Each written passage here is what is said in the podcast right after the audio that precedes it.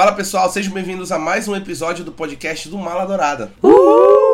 Gente, estamos de volta para mais um episódio do podcast numerado. Queria começar, inclusive, falando que esse é o nosso primeiro episódio depois do Oscar 2023. Tivemos algumas alegrias, algumas surpresas, algumas tristezas, mas queríamos também agradecer a todo mundo que colou na live do Oscar 2023 com a gente, assistiu nossos comentários ao vivo, colaborou com perguntas e celebrou o Oscar com a gente. Nada seria possível sem vocês e espero que a gente se veja no ano que vem para mais uma live. Dito isso, vamos ao segundo grande evento que aconteceu no último fim de semana, que foi o final de The Last of Us, coroando a primeira temporada de The Last of Us, que é o nosso tema do episódio de hoje. A gente vai falar da adaptação de The Last of Us para a HBO, que adaptou esse jogo, que é considerado um dos jogos mais cinematográficos da história dos videogames, para a HBO em uma das séries mais aguardadas e mais aclamadas da televisão. Eu sou o apresentador deste episódio, Rafael Mendes, e os comentaristas hoje são eles, Felipe Leão. Fala galera, é um prazer estar aqui nesse podcast, série sensacional. Olha, eu amo Succession, mas eu acho difícil essa não ser a melhor série do ano. E é a primeira grande estreia do ano, né? Vale a pena mencionar. Também estou com ela, Isadala. Hello, galera! Tô feliz por voltar aos podcasts, principalmente para falar dessa bomba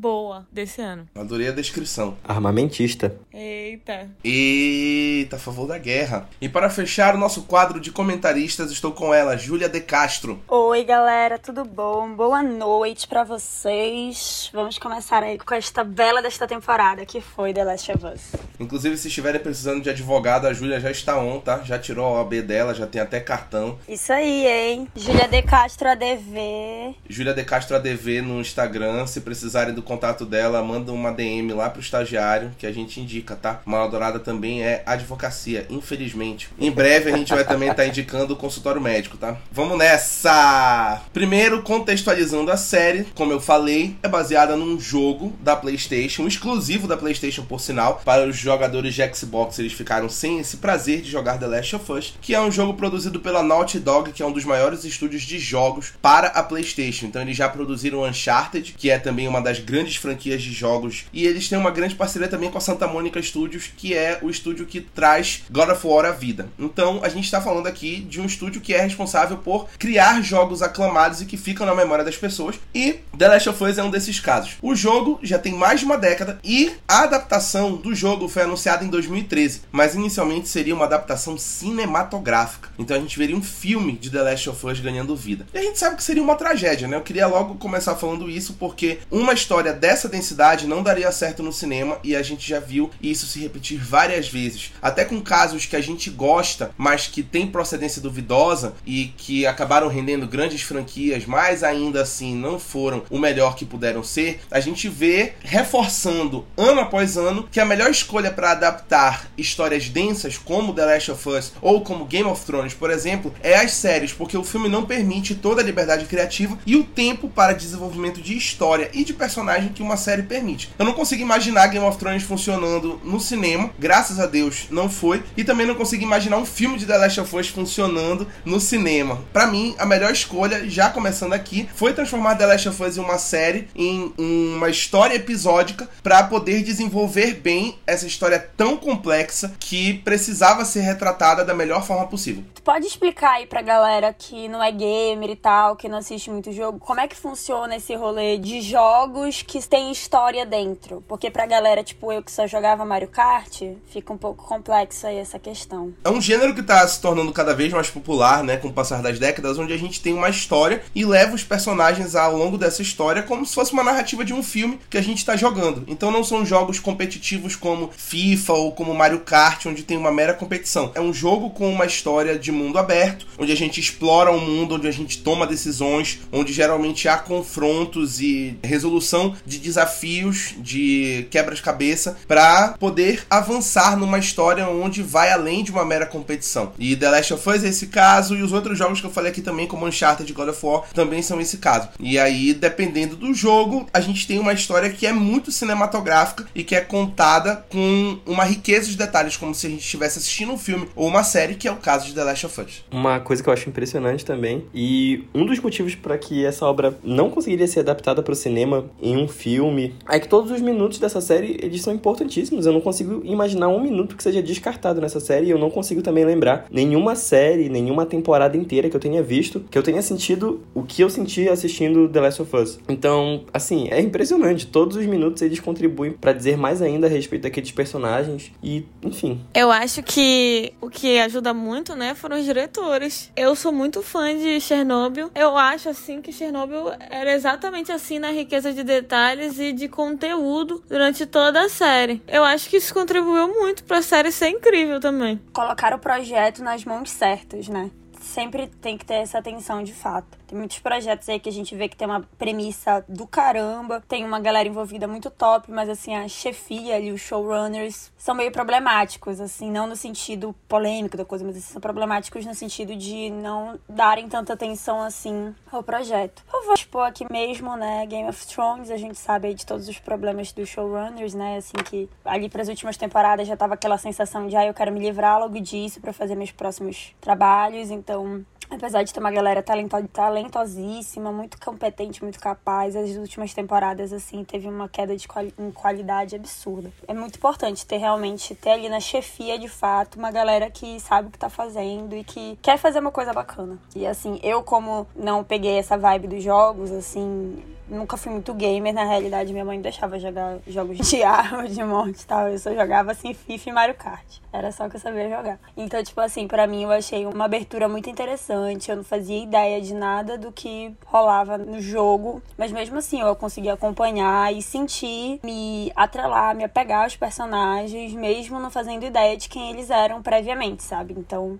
foi um excelente trabalho. Eu queria complementar exatamente isso que eu senti. Eu achei muito acessível para quem nunca jogou ou não sabia de nada antes de assistir. Eu não tinha lido nada, foi muito acessível, foi muito bem explicado. Eu gostei muito acho que de fato essa palavra foi muito acessível. Exatamente isso. Tem séries que são assim, adaptações, spin-offs, que a gente fica completamente perdida, né? Quase todos os filmes da Marvel, se a gente não assiste os 20 anteriores, a gente não faz ideia do que tá acontecendo. Mas é isso, foi um, uma série acessível. O Neil Druckmann, que é o criador dos jogos na PlayStation, estava envolvido na adaptação cinematográfica que foi anunciada em 2013. Graças a Deus, o desenvolvimento dessa adaptação foi abandonado em 2016 e infelizmente foi retomado em 2019, quando começaram a desenvolver o filme de Uncharted Uncharted, que saiu no ano passado, com o Tom Holland e o Mark Wahlberg. É um filme que particularmente eu gosto, mas eu tendo que muita gente não gosta, a maioria das pessoas não gosta, e é um grande exemplo de como filmes não são boas escolhas para certas adaptações. Eu acho que Uncharted funcionaria muito melhor se fosse numa série, por exemplo, obviamente com outro elenco, porque eu também não acho que o Tom Holland é a melhor escolha do mundo para fazer o Nathan Drake. Tem que parar com esse negócio de escalar o Tom Holland para fazer tudo, mas eu acho que a adaptação cinematográfica de Uncharted ter voltado à vida vida, mostrou um pouco pro Neil Druckmann que seria perigoso fazer The Last of Us ir para os cinemas. Paralelo a isso, o Neil Druckmann conheceu Craig Mazin, que é nada menos do que o criador de Chernobyl, que é uma minissérie da HBO muito premiada, que ganhou melhor minissérie, melhor direção, melhor roteiro e é considerada uma das melhores produções televisivas já feitas na história da televisão estadunidense. Eles se conheceram, bateram um papo e o Craig Mazin disse que ficou decepcionado em saber que The Last of Us seria seria adaptado para um filme, pensando que funcionaria melhor como uma série. E aí eles se alinharam nas ideias, porque o Neil Druckmann também já estava com isso na cabeça. Eles dois resolveram preparar uma proposta de adaptação televisiva, abandonaram o projeto de um filme e levaram para HBO a proposta para fazer o filme, porque o Craig Mazin já tinha experiência com a HBO e a HBO, obviamente, muito sábia, aceitou. Que a gente sabe que ninguém faz tanta série de qualidade ao mesmo tempo, em tanto volume quanto a HBO. É provavelmente a melhor produtora televisiva de séries que há atualmente no mercado há, há anos, né? Mas eu acho que agora, com o declínio de muitas outras produções de outras emissoras, de outros streamings, a gente vê que a HBO tá abrindo uma vantagem ainda maior de qualidade. Isso é, assim, questionável, mesmo com algumas séries dentro da própria HBO, como foi o caso de Game of Thrones, né, assim, que nas últimas duas temporadas deu aquela caída e tudo. Eles, assim, eles não param. Sempre tá tendo alguma coisa nova, e mesmo que não seja naquele slot, assim, de, ai, domingo, 11 horas da noite, sempre tem coisa boa na HBO.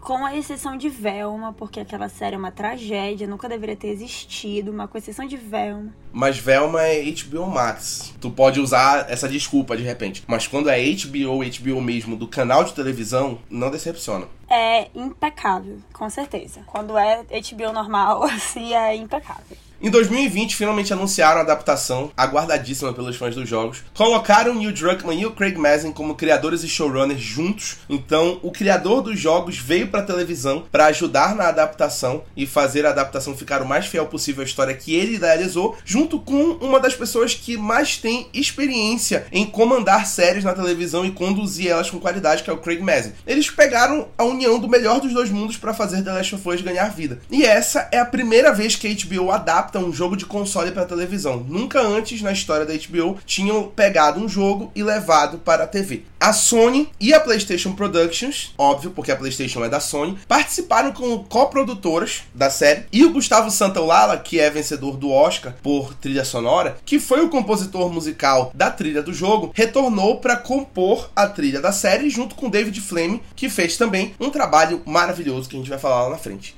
E para coroar todo esse processo que foi do inferno ao céu, escalaram em fevereiro de 2021 Pedro Pascal, o maior pai do audiovisual mundial, e a Bella Ramsey para ser Joel e Ellie na série. Dois dos maiores personagens já criados para os videogames, com dois atores excelentíssimos e que inclusive trabalharam na mesma série da HBO Game of Thrones. O Pedro Pascal foi o Oberyn Martell, que tem uma das mortes mais traumáticas da história de Game of Thrones, e a Bella Ramsey foi a Lyanna Mormont, que é uma das líderes femininas mais poderosas e impactantes de Game of Thrones. E depois foram escalando o resto do elenco que apareceria pontualmente nos episódios, mas os dois principais já estavam selecionados. Amigo, mas fica aquele questionamento: em que universo o Pedro Pascoal não está, né? Que ele tá no universo de Game of Thrones, no universo de Star Wars, Last of Us agora, ainda tem mais um que eu tô esquecendo. Só Marvel, né? Até na DC ele já tá. Olha aí. Bonito daquele jeito. Ele pode fazer o que, que ele quiser, que eu vou assistir. Eu vou estar tá lá. Ainda tem gente chamando ele de feio no Twitter. Acredite se quiser. É inveja. É tudo inveja. É porque ele tem um molho, não tem jeito, como diria meu amigo Fábio Forte. A minha irmã, acho que ela vai até ouvir esse podcast. Ela acha ele extremamente gostoso. Ela e a torcida do Flamengo, né, meu amigo? a partir daqui, nós vamos falar com spoilers da primeira temporada de The Last of Us. Então, se você não assistiu até o final dos nove episódios, recomendo que você volte para assistir no HBO Max e depois volte para terminar de escutar esse episódio para não estragar a sua experiência, que será definitivamente maravilhosa. Você tenha jogado o jogo ou não queria falar de direção e roteiro, que para mim são os pontos mais fortes da série. Como eu falei na crítica que eu já escrevi, que já está disponível lá no feed do Mala Dourada, eu acho que eles conseguiram fazer uma mescla muito boa de adaptação fiel, de copiar o que já era perfeito no jogo e de liberdade criativa, de poder mudar detalhes do jogo onde havia espaço para mudar ao passar para o audiovisual e melhorar ainda mais. E não digo isso só para melhorar o que poderia ser melhorado, mas também para tornar pedaços da história mais adequados ao meio audiovisual, que é diferente do meio de consoles. E aliado a isso, acho que a direção soube guiar os personagens e guiar o espectador muito bem a todos os momentos, como o Felipe falou mais cedo. Não tem nenhum momento que em nenhum dos episódios tu sintas que aquilo ali é inútil, que aquilo ali poderia ser descartado, que aquilo ali não serviria para a narrativa em si, para chegar no resultado onde chegou. E isso é um grande mérito da direção também de saber como adequar cada ângulo de cena, adequar cada ator para entregar uma expressão facial ou uma entonação de voz ou um olhar e cuidar de todo esse detalhe para que o roteiro ganhe vida da melhor forma possível. Durante toda a série eu fiquei muito impressionado com a direção. É uma direção muito certeira, uma direção muito direta. Ela é muito pontual, ela consegue mesclar muito bem tudo que se propõe. A trilha sonora ela nunca atrapalha, ela nunca tenta te emocionar, te oferecer momentos melodramáticos. Isso me agradou muito. É bem perceptível que é uma adaptação de um jogo por parecer que cada episódio é um capítulo diferente, que conta com cada fase, digamos assim, com cada chefão e que tem a resolução dentro daquele mesmo episódio. Mas o que eu acho mais interessante é que todos esses arcos, eles não estão ali para pegar na mão do roteiro e avançar a história aos trancos e barrancos para te levar a um novo local. Esses personagens eles não estão meramente para fazer com que a trajetória do Joe e da Ellie avance de qualquer forma e que eles possam chegar até um determinado local, até um determinado objetivo deles. Não, todos eles implementam muito o que significa as relações daquele mundo pós-apocalíptico, né?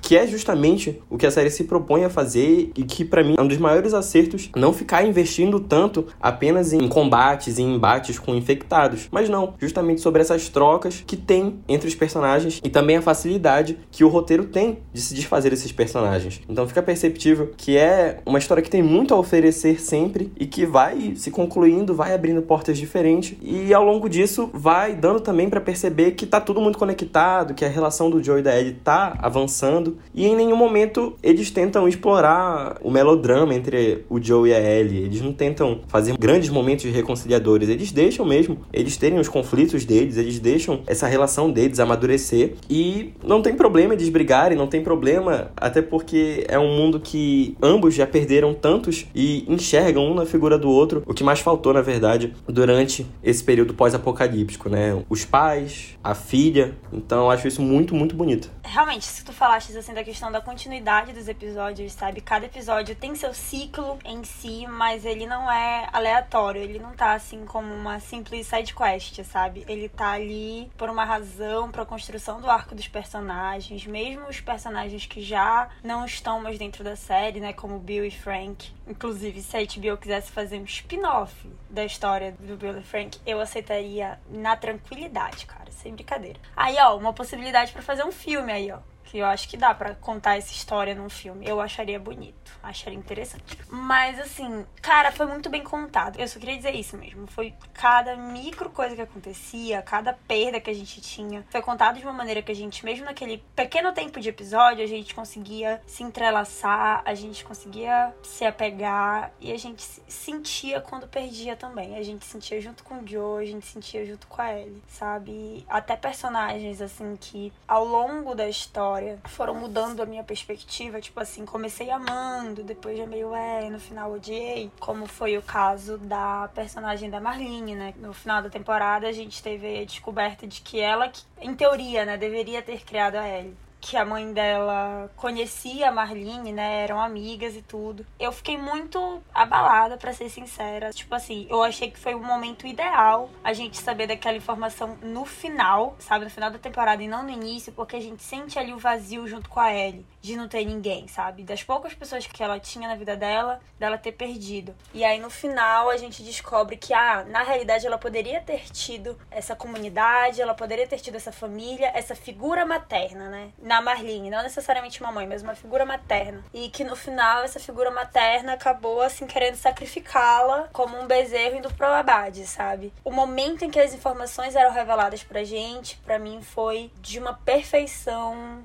incrível falar aqui que eu queria ter alguma coisa de ruim para falar, mas infelizmente eu não tenho, né? Então vamos falar coisa boa. Sobre o roteiro, eu achei muito incrível que mesmo eu nunca tendo visto nada, absolutamente nada do jogo, eu vendo montagens de cenas da série e cenas do jogo com as exatas mesmas falas, eu não acreditava, porque para mim era tão natural aquilo, que para mim aquilo não tava no jogo, eles estavam criando da cabeça deles. Eu achei isso incrível. Eu discordo do Felipe de parecer que cada episódio tinha um novo chefão. Eu achei que se falassem que não tinha jogo nenhum, que eles criaram tudo aquilo do zero, eu ia acreditar. Mesmo sabendo que tem jogo e que tudo aquilo tá no jogo, para mim não é possível. Eles criaram aquilo ali. Não acredito. Deixa eu te contar um babado. Quando começou essa coisa, ah, The Last of Us, The Last of Us, eu achava que era um spin-off de The Walking Dead. Eu pensei, é, ego, HBO, com Pedro Pascal. É, ego, então investindo bastante, né? Aí depois eu acho que eu já tinha até assistido o primeiro episódio, que aí eu fui, tipo, pesquisar pra ver, ah, não, é de um jogo e tudo. Mas, mano, assim, a publicidade que fizeram pra essa série foi muito boa, sabe? Porque, tipo assim, deram migalhas, prometeram pouco e entregaram tudo. Mas aí quando a HBO não faz um bom marketing, né, pras séries dela, porra, diz uma vez, uma vez. Uma das coisas que mais me deixou bem interessado também foi justamente essa ausência dos infectados em vários episódios, porque retrata justamente que os problemas foram, digamos assim, potencializados por conta do fungo, né, e da pandemia que teve, mas eles estavam ali o tempo todo e foram aguçados e vistos nas relações entre o que restou, né, da humanidade. Apesar de eu gostar dessa ausência desses infectados, eu queria ter visto um pouco mais, principalmente no início, não só contar com aquela sequência do primeiro episódio do piloto, que eu acho incrível, mas eu queria ter visto um pouco mais do que levou aquela pandemia a estar tudo abandonado, sabe? Eu queria ter visto alguns momentos, talvez um flashback, não sei, apesar de eu nem gostar tanto de flashback, mas eu acho que seria interessante porque eu sinto que em alguns momentos parece que eles já superaram é, esse problema dos infectados, mas eu também acredito que a série sabe trabalhar com essa ausência deles porque justamente leva aquela reflexão final do Joe, né? Porque, nossa, ele vai ter que sacrificar tanto uma das últimas coisas que sobrou da vida dele pela cura, se nem esse é o, o grande problema atualmente, se o problema são as pessoas, né? Passou muito da questão dos infectados, né? Eu acho que isso é um ponto realmente que a série tenta mostrar. Com tão poucos infectados,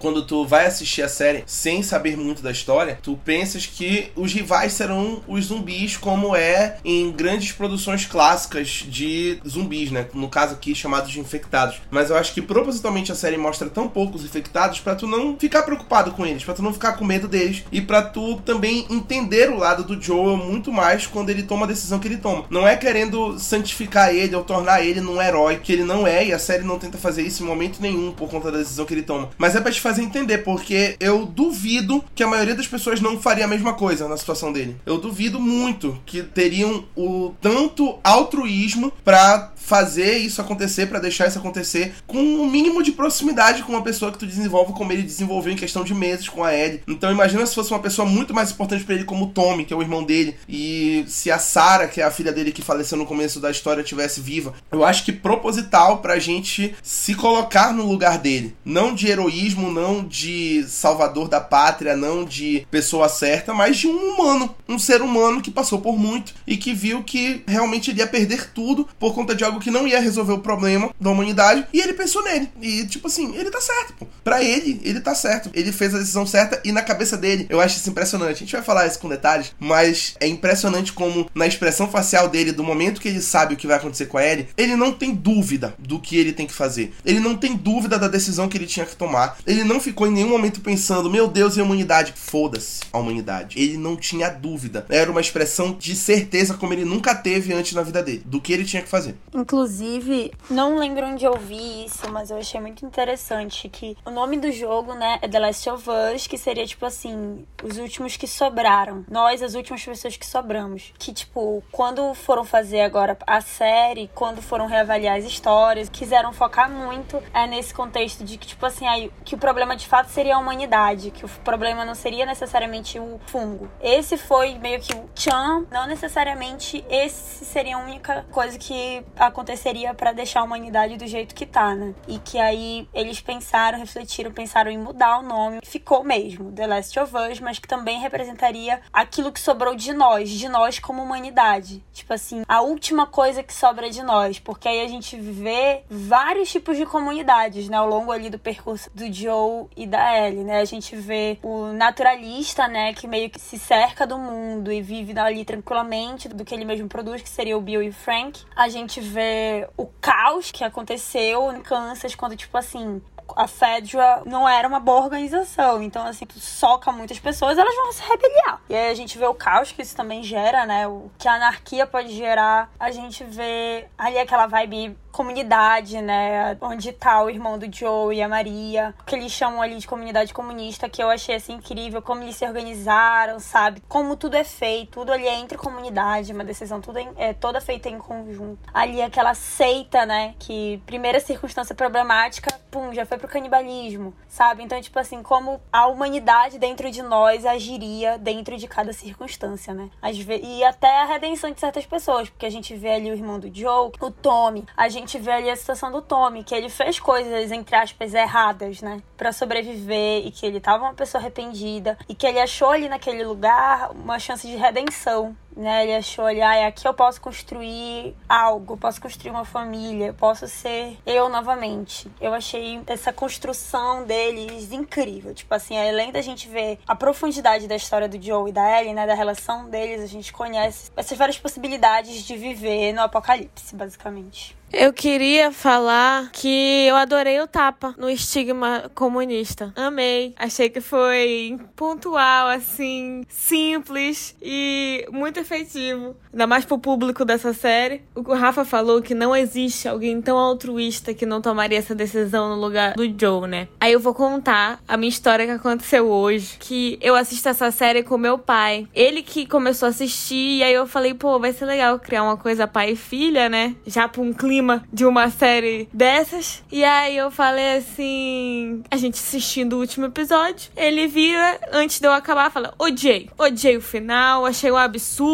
Aí eu, já sabendo o final, falei assim: como assim tu odiaste? Aí ele, eu odiei, pelo amor de Deus. Como ele mata todo mundo? Ele podia ter salvado a humanidade. Aí eu falei, pai, se fosse eu, tu não mataria todo mundo e me salvava? Ele, óbvio que não. Eu salvaria a humanidade. E chorei, foi isso. Temos um novo presidente. Queria puxar um gancho do que o Felipe falou sobre os episódios parecerem capítulos de um jogo, como fases que tem o seu chefão no final. Isso, para mim, é um dos pontos que eu mais gostei e que tá relacionado, inclusive, com o ritmo da série, que não fica monótono, não fica chato, não fica tedioso a momento nenhum. Talvez isso seja uma grande consequência dessa escolha de fazer episódios como capítulos de jogos mesmo. Eu acho que é um grande efeito, porque a narrativa vai seguindo e tu vai te apegando aos personagens, os personagens vão se desenvolvendo, mesmo com sub-histórias que acontecem como se fossem, como já falaram aqui, side quests mesmo, missões paralelas. Mas o que eu mais gostei disso tudo é que eles mantêm a dinâmica dos jogos, que é uma dinâmica de não fazer os personagens voltarem a aparecer em um episódio ou em um momento se não for realmente coerente com o andamento da série. Como a gente está falando de um jogo que é mundo aberto, onde os personagens vão se deslocando de um ponto ao outro em distâncias muito grandes, não faz sentido a gente ver personagens onde a gente viu num ponto X aparecerem num ponto Y muito distante, sendo que fisicamente falando isso não seria possível. Né? Eu sei que a gente está falando de uma adaptação fictícia, mas no jogo isso é muito importante pra gente entender como funciona a dinâmica do jogo e eles mantêm isso na série. Então, a maioria dos personagens aparece no máximo dois episódios. Isso quando não aparecem só em um, como é o caso do Bill e do Frank, como é o caso da Riley, que aparece só em um, como é o caso do David e do James, que são da seita canibalista. Mas a gente tem outros personagens que aparecem em dois episódios só, mas que fica muito coerente na história, como a Marlene, que aparece no primeiro e no último, a Tess, que aparece nos dois primeiros, os líderes lá da anarquia, como a Julia falou, que aparecem nos dois episódios do meio, o Henry e o Sam, que é a mesma coisa. Então, os personagens eles entram na trama e saem à medida que o Joe e a Ellie vão andando e vão seguindo o caminho deles. Então, não é o Joe e a Ellie que tem que se adaptar aos personagens secundários que vão aparecendo ao longo da trama. São os personagens secundários que se adaptam a eles. Então, eles aparecem quando o Joe e a Ellie chegam próximos deles e eles saem da história quando o Joe e a Ellie precisam seguir em frente. E isso nos jogos é muito convincente e funciona na série também. É o que faz a série ter um ritmo e a fidelidade que tem.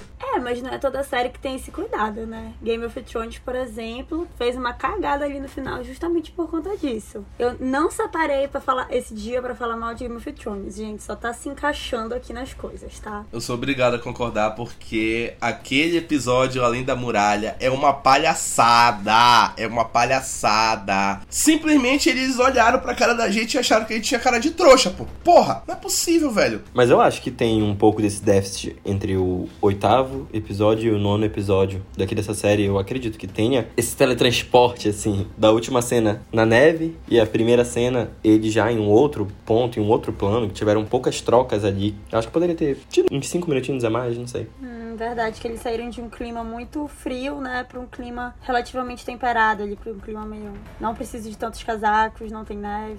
Gente, só pra esclarecer alguma coisa que possa ter sido interpretada errada, eu também. Isso me agradou, essa parte de que os meninos estavam falando sobre esse capítulo de ser em chefões. Só que eu acho que ele é feito de uma boa forma. Tem produções que não fazem isso de uma boa forma, por exemplo, aquele filme 1917, que ele usa vários atores famosos para a história simplesmente andar com resoluções muito convenientes. É que eu não acho que seja o caso. Eu acho que ele usa da mesma estrutura, só que com personagens relevantes, com personagens que agregam de fato para a história e que não simplesmente pegam na mão do roteiro e levam para frente por mera conveniência. É, não funciona com todas as produções que tentam fazer isso, mas The Last of Us funcionou muito bem. Como já era esperado, Pedro Pascal e Bella Ramsey deram o sangue como Joel e Ellie. A cada episódio era uma atuação melhor do que a outra. Muita gente questionou a Bella Ramsey, claro, sempre atacam as mulheres, os trolls da internet, e achando que ela não seria parecida, que ela não conseguiria fazer a Ellie ganhar vida, mas na minha opinião, para mim que jogou o jogo, a Bella Ramsey fez um trabalho melhor do que o da Ashley Johnson, que interpreta a personagem no jogo. Muita gente já falou na internet que não é para comparar, que os dois fizeram trabalhos diferentes, mas eu gostei mais da Bella Ramsey. Eu não tenho medo de falar isso. A Bella Ramsey para mim arrasou. Ela tava no ponto de rebeldia, de raiva e de tudo que envolve a Ellie. E o Pedro Pascal não precisa falar nada. Eu acho que ele já tinha conquistado e convencido todo mundo ao longo dos anos aí no audiovisual com a qualidade da atuação dele, mas eu acho que os dois chegaram nas melhores atuações da carreira deles aqui em The Last of Us, para quem já acompanha eles há um tempo, de maneiras iguais e diferentes ao mesmo tempo. Enquanto o Pedro Pascal a gente vai vendo ele sendo tomado pelo amor e pela redenção,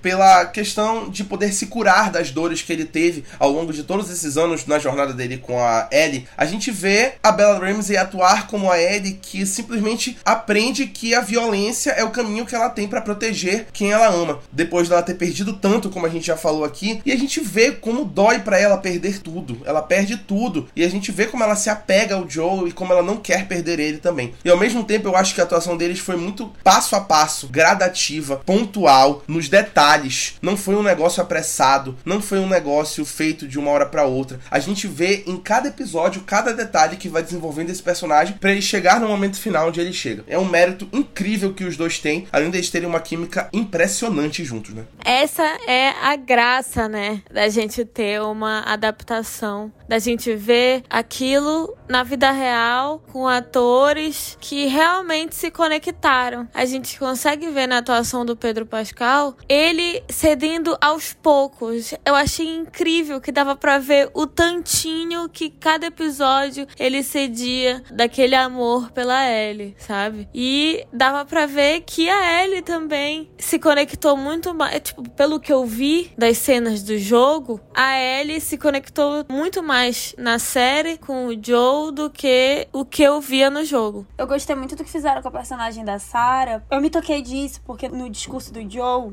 ele tentando animar a Ellie, né, Ellie muito para baixo depois do que aconteceu com ela, né, no penúltimo episódio, e ele lá tentando, né, contar uma piada, todo aquele rolê e ele falando um pouquinho da Sarah, né, se abrindo com ela sobre a Sarah. E eu achei bacana porque, tipo, em muitas histórias tem aquela coisa da mulher geladeira. Ela não existe multidimensionalmente, ela só existe para ser morta, pro cara ficar com aquela sede de vingança, né? Para ser a justificativa do personagem masculino ter uma sede de vingança, ou ter traumas, etc. E eu gostei porque eles, tipo assim, deram um pouco mais de humanidade pra Sarah. Tanto no primeiro episódio, que a gente vê quase que tudo pela perspectiva dela, né? Quanto agora no final. Ela era uma pessoa que ela tinha gostos, ela era assim, ela era assado, ela só não era aquele objeto que ele amava e que ele perdeu, sabe? Não era só aquele brinquedinho que ele perdeu. Não, ela era uma pessoa. Eu gostei muito dessa construção que eles fizeram. E serve tanto para tirar um pouco desse estigma da Sarah, quanto para entrelaçar as relações entre a Ellie e o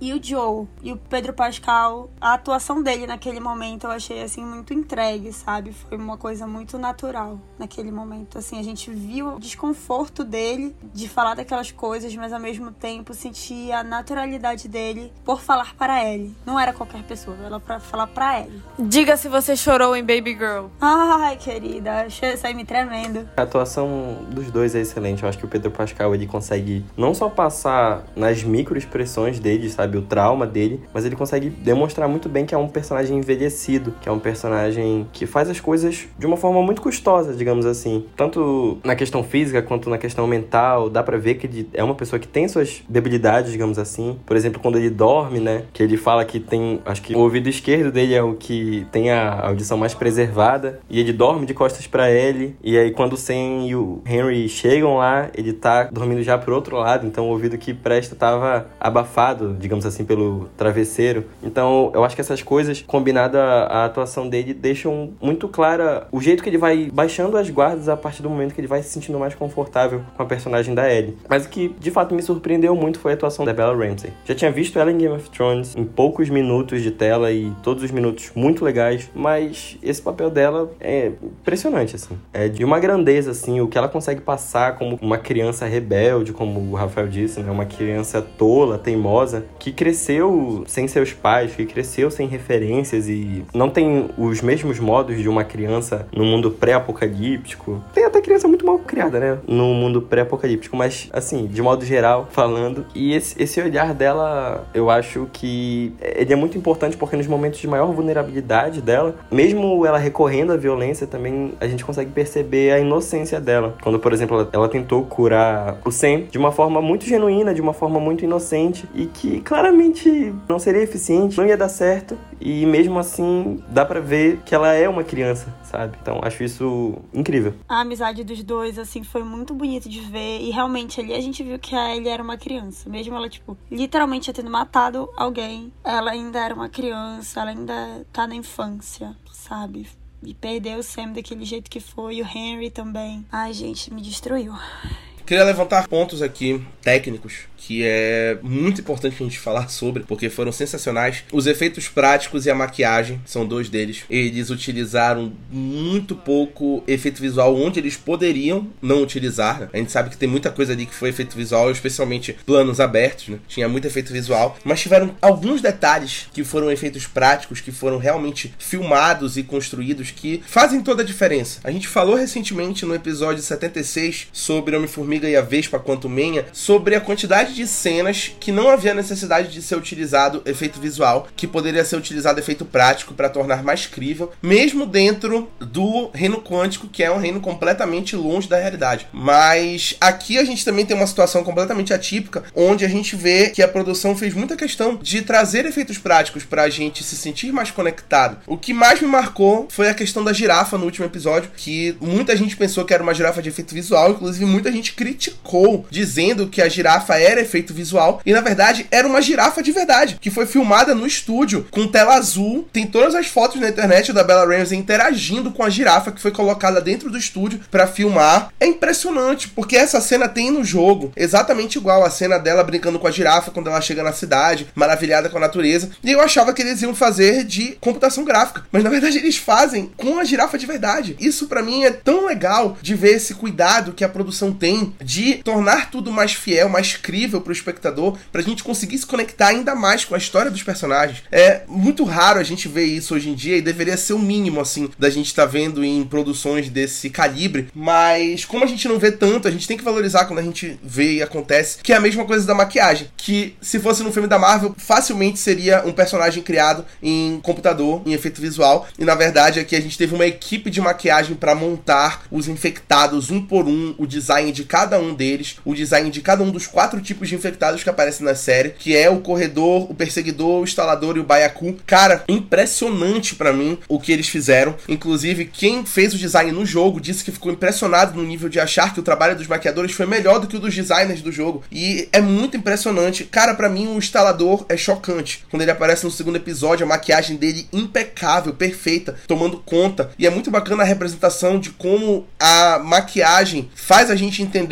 onde o Cordyceps cresce, que é no cérebro, que a gente sempre vê que a maquiagem vai tomando primeiro a cabeça e aqui a parte do cérebro para depois ir tomando conta do corpo. Então, quando toma conta do corpo, ele já tá tomado pelo fungo há muito tempo, porque o fungo começa na cabeça. É realmente um processo que a maquiagem conta também. A maquiagem conta a história da ciência, a história da narrativa. É impressionante esse cuidado que eles tiveram de fazer tudo real ao invés de depender do computador, como provavelmente outros estúdios dependeriam no nível que tá hoje em dia. Eu tô completamente chocada que aquilo era de verdade com aquela girafa. Eu vou até reassistir o episódio. Eu tô completamente chocada. Impressionante esse detalhe que tu falaste, Rafa. Eu não tinha percebido, não tinha me dado conta disso, da importância da maquiagem ressaltar onde o fungo cresce primeiro. Muito, muito interessante. Eu achei tão incrível a maquiagem dos instaladores que eu fiquei com saudade deles em outros episódios. Eu falei assim, ué, mas cadê os instaladores, pô? Aparece um aí. Eu achei incrível também as cores. Não era uma coisa, uma maquiagem com cores básicas, assim, cores neutras. Era uma maquiagem colorida e, sei lá, tão viva, tão diferente. Eu gostei muito, achei incrível. Só não gostei muito do Baiacu. Não esperava que ele fosse ser daquele jeito. Mas, de resto, a maquiagem é impecável. Outro ponto que eu queria falar muito é sobre a trilha sonora. Como eu falei no começo, o compositor dos jogos, que é o Gustavo Santaolala, voltou para ser o co-compositor aqui e já foi chocante desde a abertura,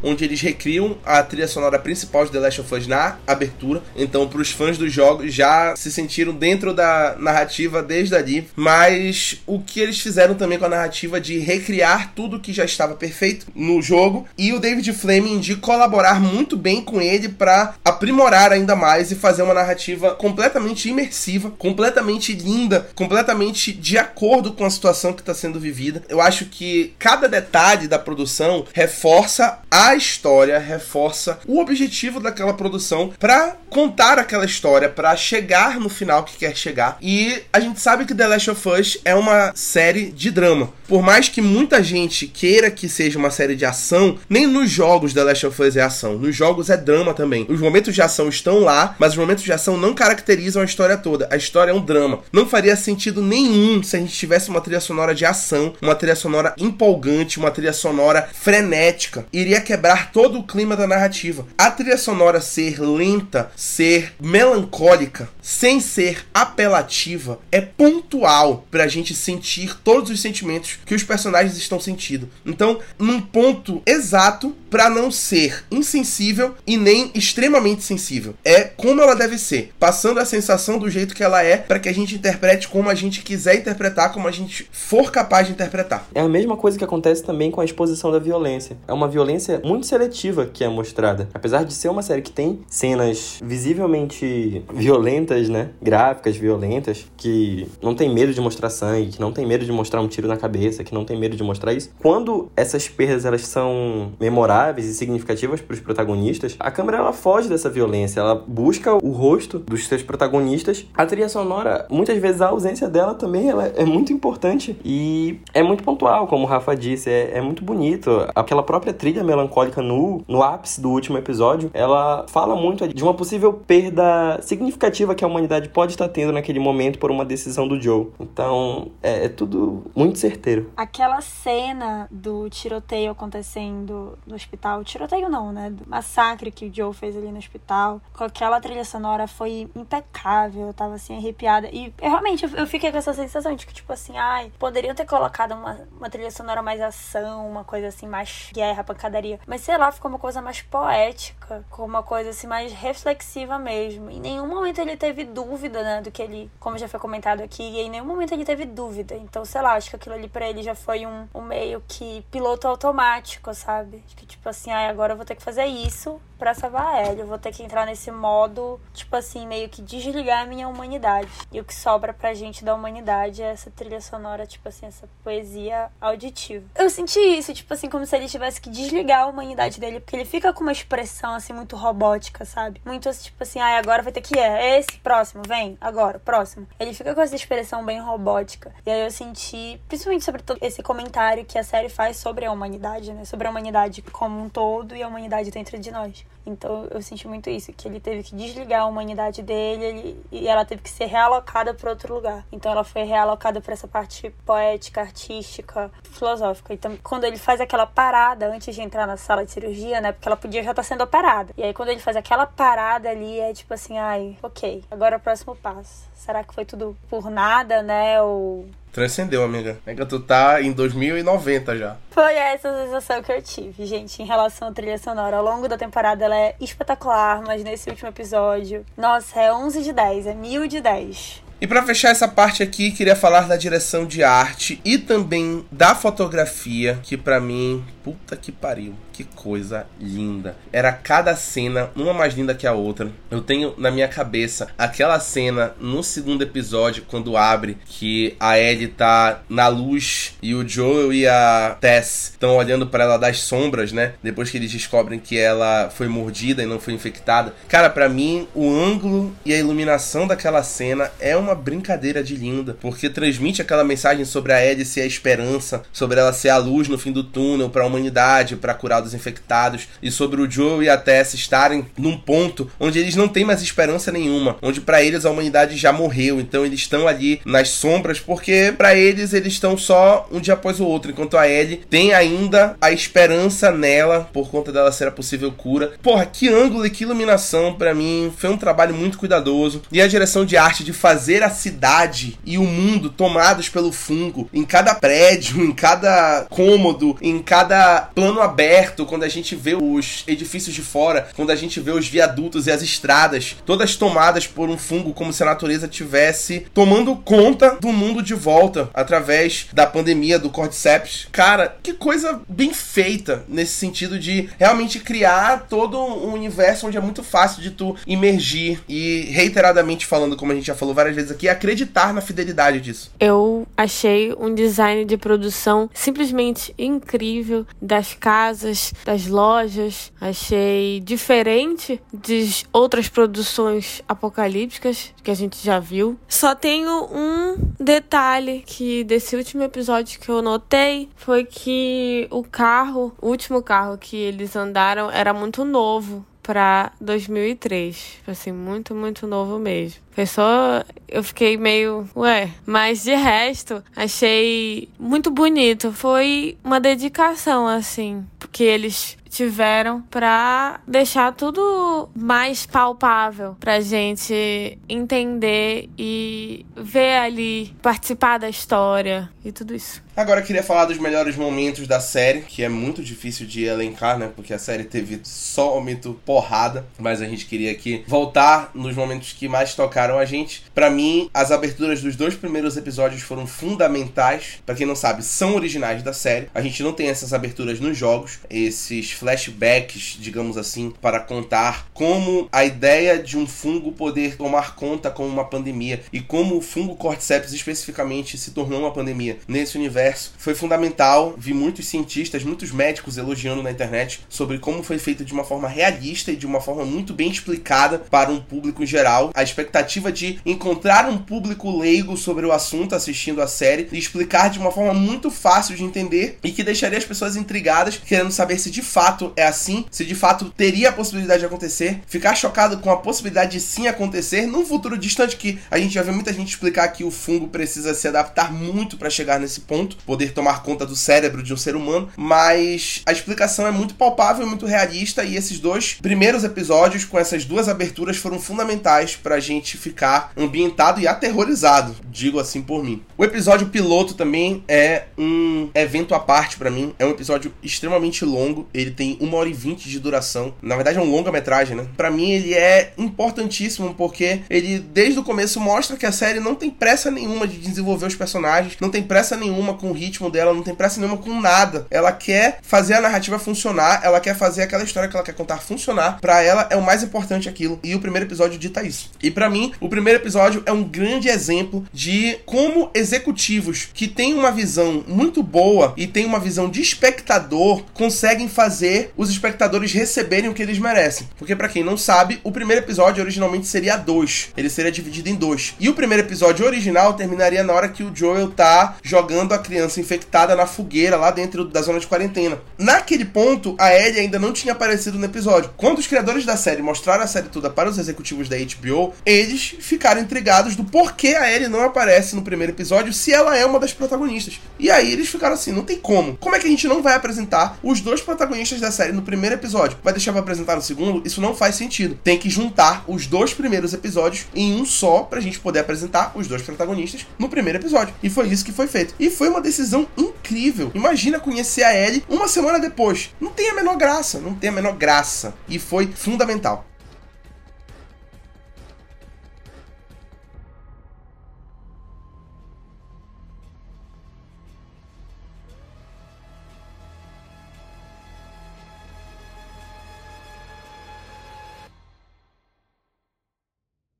Exato, né? O, o, os produtores da HBO eles são muito experientes com televisão, né? Fora que o gancho que acaba o episódio piloto, que originalmente não seria assim, é muito mais interessante, né? Com a Ellie mostrando as cicatrizes e dando essa preocupação e essa pulga e já fazendo um burburinho pra expectativa na próxima semana, apesar de ser uma história que pode ser conhecida por todos, basta pesquisar, né? Mas falando no meu caso, que eu não joguei o jogo, fiquei super intrigado e é um episódio impressionante para mim porque a atuação do Pedro Pascal me comoveu muito, principalmente nos momentos dele com a Sarah. Eu não tinha visto ainda cenas daquele porte com o Pedro Pascal, tudo muito bem comedido, já mostra de cara muitos acontecimentos que mostram qual vai ser o nível de produção da série, né? Que se manteve ao longo de todo, de todo o restante da temporada e fica até difícil de elencar qual é o, o episódio favorito, né? Foi uma série tão bem produzida que o conjunto inteiro é tão redondo que a gente dá destaque. Não tem como dar destaque só para uma parte, né? Só para um momento. O episódio piloto foi assim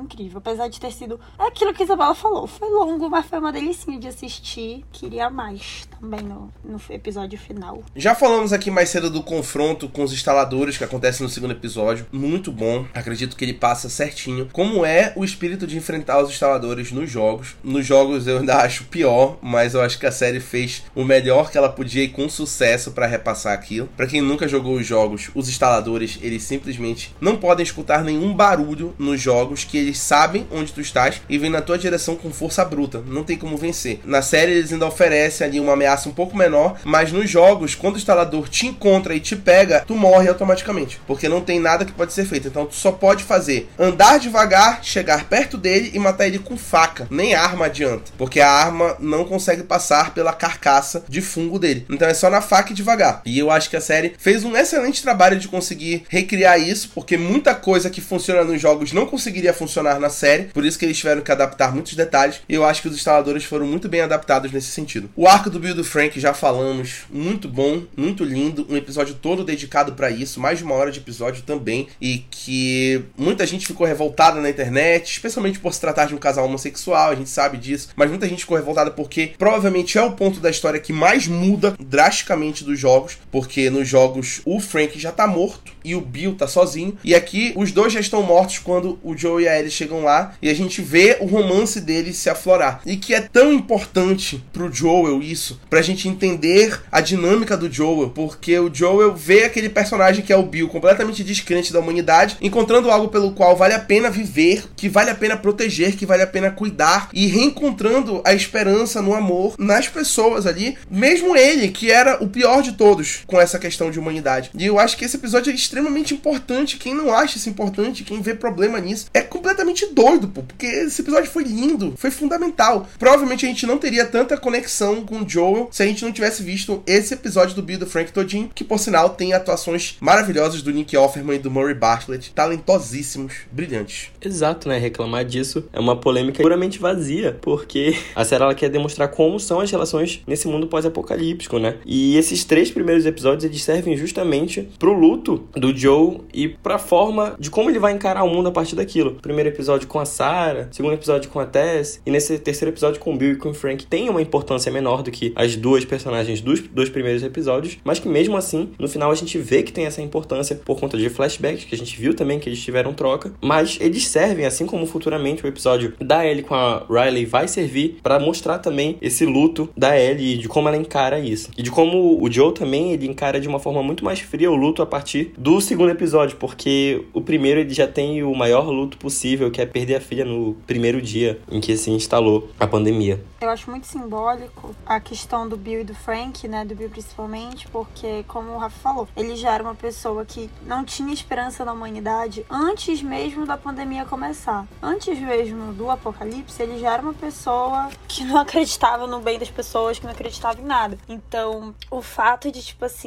dele no final ter acreditado fez bastante diferença. E eu queria fazer um comentário sobre o Nick Offerman. Quem aí assistiu Parks and Rec, ele fazia o Ron Swanson. E, gente, quando eu vi o personagem, eu falei, gente, não tem ator melhor pra interpretar. Eu acho que os produtores assistiram Parks and Rec e falaram, mano, eu quero o Ron Swanson aqui. Ele é o cara que vai construir esta fortaleza ao redor da casa dele e não deixar ninguém entrar. Eu achei magnífico esse casting. Mas, assim, além disso, ver uma história de amor tão bonita, tão pura, sabe? Dentro ali do apocalipse, foi muito bonito de se ver. Não tem essa história, né, deles dois no jogo. E eu achei incrível colocarem e de novo, principalmente mostrar isso para um público de maioria masculina. Achei muito importante eles colocarem essa história tão linda que realmente não tinham que criticarem, sabe? Acho que foi um dos tapas que eles deram em parcela do público masculino, que era o público do jogo. O arco do Henry e do Sam já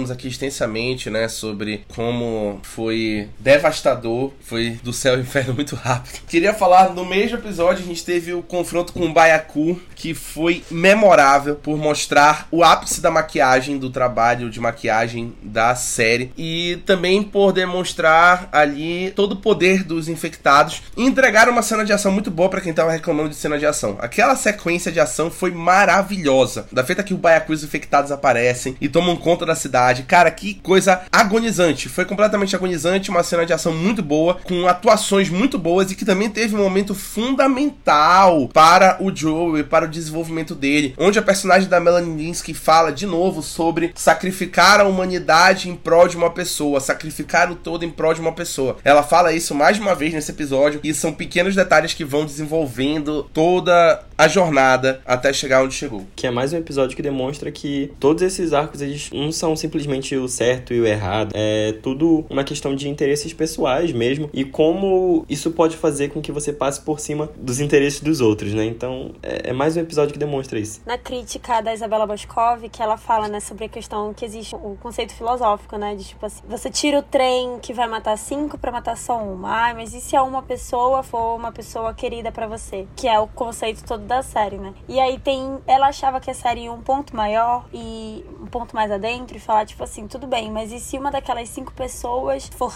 a causadora de todo o mal, for ser uma pessoa que vai gerar a pandemia, for os caras lá da seita, né? E aí tem um filme que fala exatamente sobre isso, que é um médico que ele tava entre salvar uma criança e um o prefeito da cidade. Ele vai e salva a criança. E aí no futuro essa criança vira um serial killer e mata tipo 50 pessoas. E aí é essa questão do conflito, já o pós do Joel, né? Tipo assim, ai, OK, ele tomou aquela decisão, mas e tipo, ele vai conseguir sobreviver com as consequências daquela decisão dele? Então, tipo, essa essa reflexão posterior. O arco da Ellie e da Riley para mim foi muito legal, muito bem adaptado. Ele é uma adaptação de uma expansão do jogo que é o Left Behind, que justamente explora essa grande perda para Ellie e explora a questão da Ellie ser lésbica, que é muito importante para o jogo. É uma personagem que traz essa representatividade. Desde o primeiro jogo já mostra isso, e isso é muito importante para o segundo jogo também, essa questão da Ellie ser lésbica. E eu achei que foi muito bom e muito corajoso também adaptar isso, já prevendo que isso traria polêmicas como o episódio 3 trouxe sobre o Bill e o Frank. E a gente teve a Storm Reed, né, que é uma atriz sensacional, que faz Euphoria, que fez o Esquadrão Suicida, que participou aqui e mais uma vez mostrou a atuação dela, que eu acho muito boa. Eu gosto muito da Storm Reed e achei que elas tiveram uma química impressionante. E foi um episódio muito bem adaptado e colocado num ponto crucial, num ponto extremamente pontual, sendo redundante mesmo pra narrativa. Eu acho que foi muito bem encaixado. Eu gosto muito como é retratada essa questão da homossexualidade da Ellie de uma forma tão respeitosa,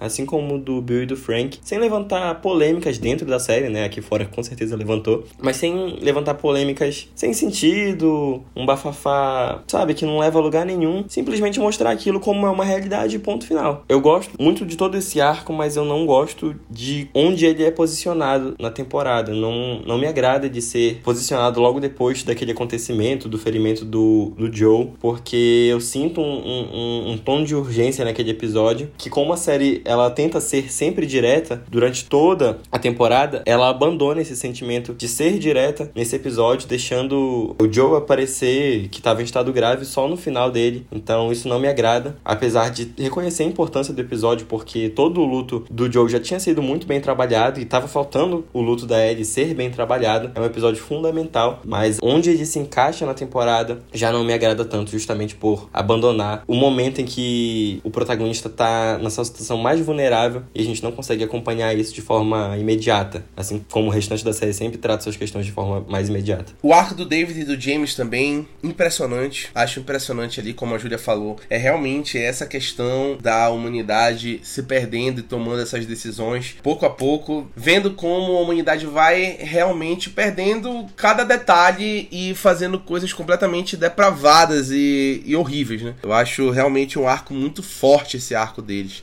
Para mim, o David é um dos piores personagens que tem nos jogos. Eu acho que eles conseguiram recriar muito bem na série, muito bem. Era um personagem que eu temia muito como ele seria retratado e eu não fiquei nem um pouco decepcionado. Eu acredito que esse seja o meu episódio favorito. Eu não sabia, né, de nada que ia acontecer, não sabia da existência do David e do James, não sabia da existência da seita lá deles. Seita não, da comunidade, segundo eles. Mas eu gostei dos atores e eu gostei muito da demonstração finalmente da raiva da Ellie ali. Eu, eu acho que foi bom o arco da Ellie e da Riley ter passado antes desse episódio para demonstrar a raiva da Ellie ali tentando sobreviver e o medo dela diante um humano do que diante um infectado. E o encontro, né, gente? Que encontro maravilhoso dos dois, que abraço que a gente tava esperando. Sério. Ai, I got you, baby girl. Eu sonho com isso até hoje. É,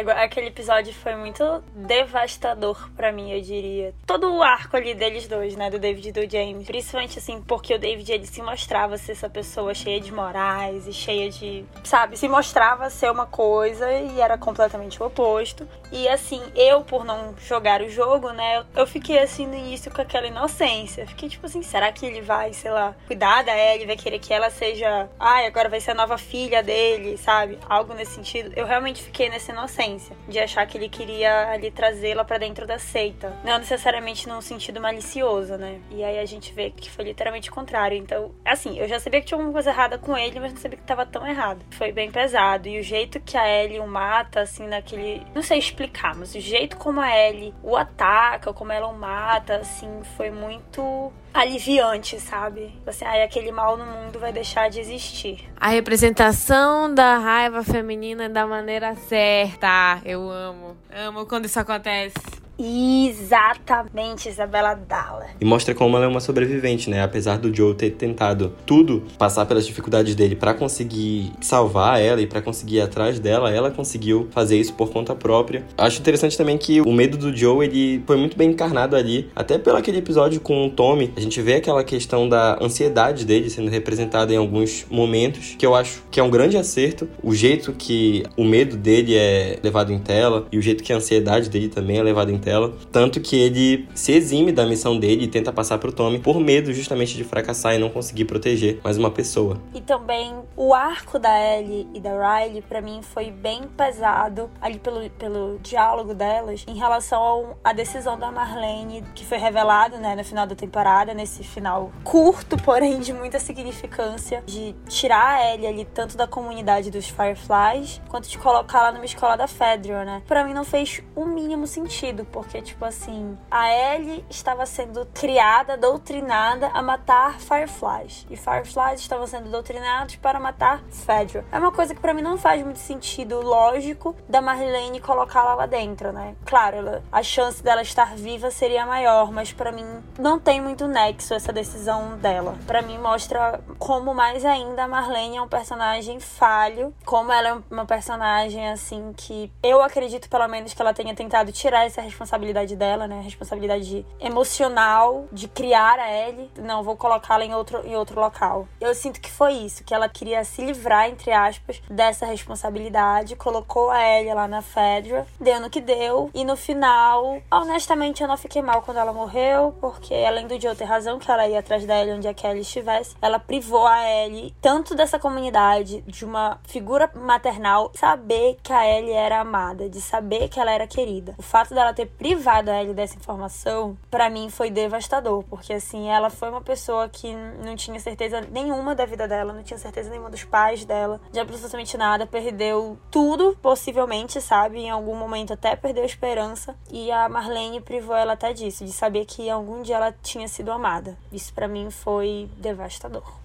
Esse final para mim foi maravilhoso. Para quem jogou os jogos sabe que foi idêntico em todos os sentidos e foi melhor para mim, na verdade, na série, assistir na série do que jogar no jogo, porque inclusive eu já vi isso em muitos sites aí de domingo para cá que a série retrata muito esse final com uma velocidade, porque quando a gente tá jogando a gente sempre faz tudo com muita pressa, sai correndo e com raiva. Então a gente vê o Joe com muita raiva, né, no jogo. Aqui, além da gente ver mais devagar, o que mostra muito mais o desespero do Joel em estar tá tomando aquela decisão e em não dar tempo. Tipo assim, ele fez tudo aquilo e possivelmente ele chegaria na sala de cirurgia, a Ellie já estaria morta. Então não teria dado tempo. Não teria valido de nada. E a gente vê no passo dele, quando ele vai chegando na sala de cirurgia, esse desespero dele, toda essa tensão nele na atuação do Pedro Pascal, que é a melhor dele na temporada nesse último episódio. E a gente vê quando ele conversa com a Marlene, que no jogo é com raiva e aqui é com tristeza, é com amor, é com um senso de proteção que ele fala para ela, você só iria atrás dela. No jogo é com raiva, aqui é com amor. Ele mostra que ele fez o que ele fez por amor a Ed. É um amor dele pela pessoa que levou ele a tomar uma decisão unilateral e pronto. Incrível, incrível. Que episódio lindo e que também com a atuação da Bella Ramsey na cena final fica muito mais claro na série o quanto ela não acredita nele. Quando ela faz ele jurar se tudo que ele falou era verdade, o olhar da Bella Ramsey, a atuação, a expressão facial dessa garota fala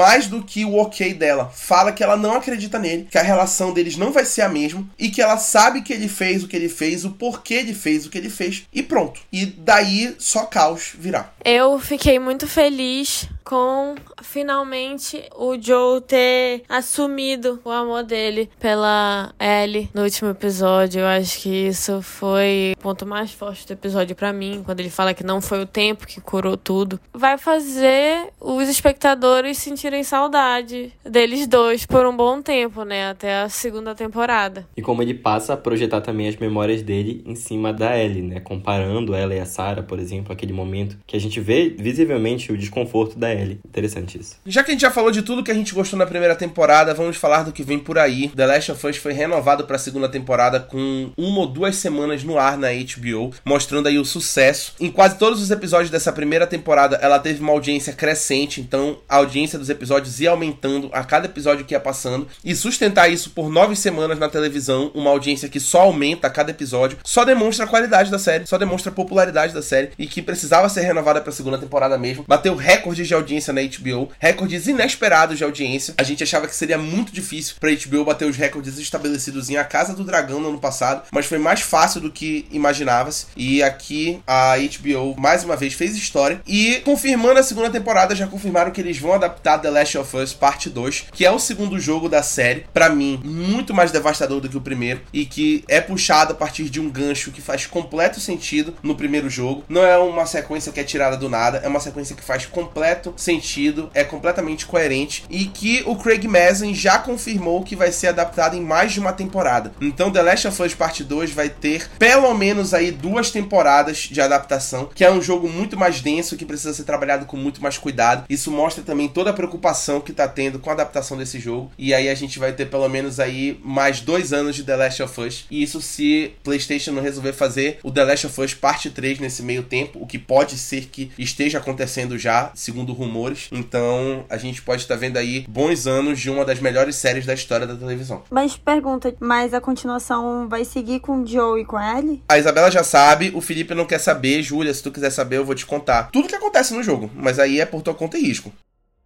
Não, não, não, não. Tá bom, tá bom. Eu vou ficar na minha mesmo. A Isabela já está em completo estado de tristeza, tá?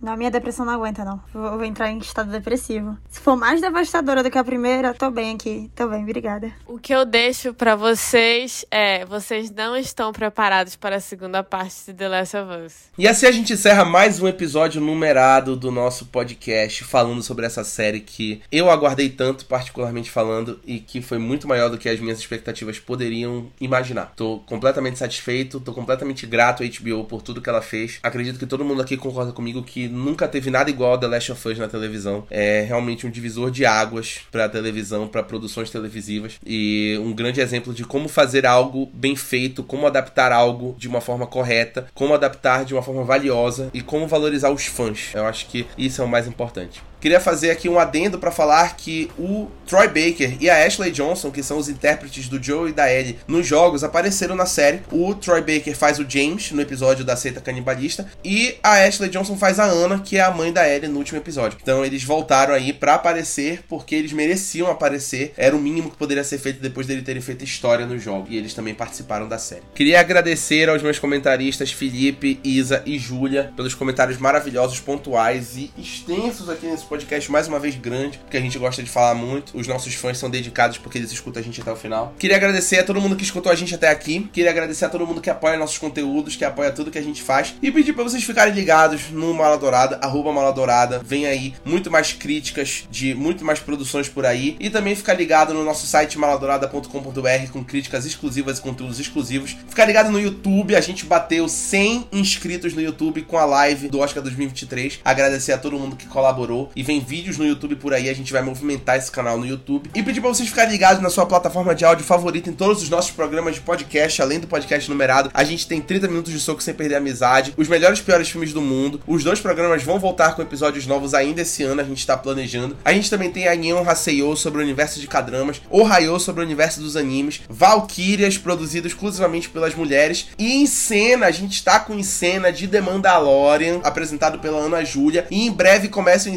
cena da última temporada de Succession, apresentado pelo Felipe Leão. Vem tanta coisa por aí, eu espero que vocês não percam nada. Até os próximos episódios de podcast do Mala Dourada e tchau. Tchau, beijos. Tchau, gente. Tchau!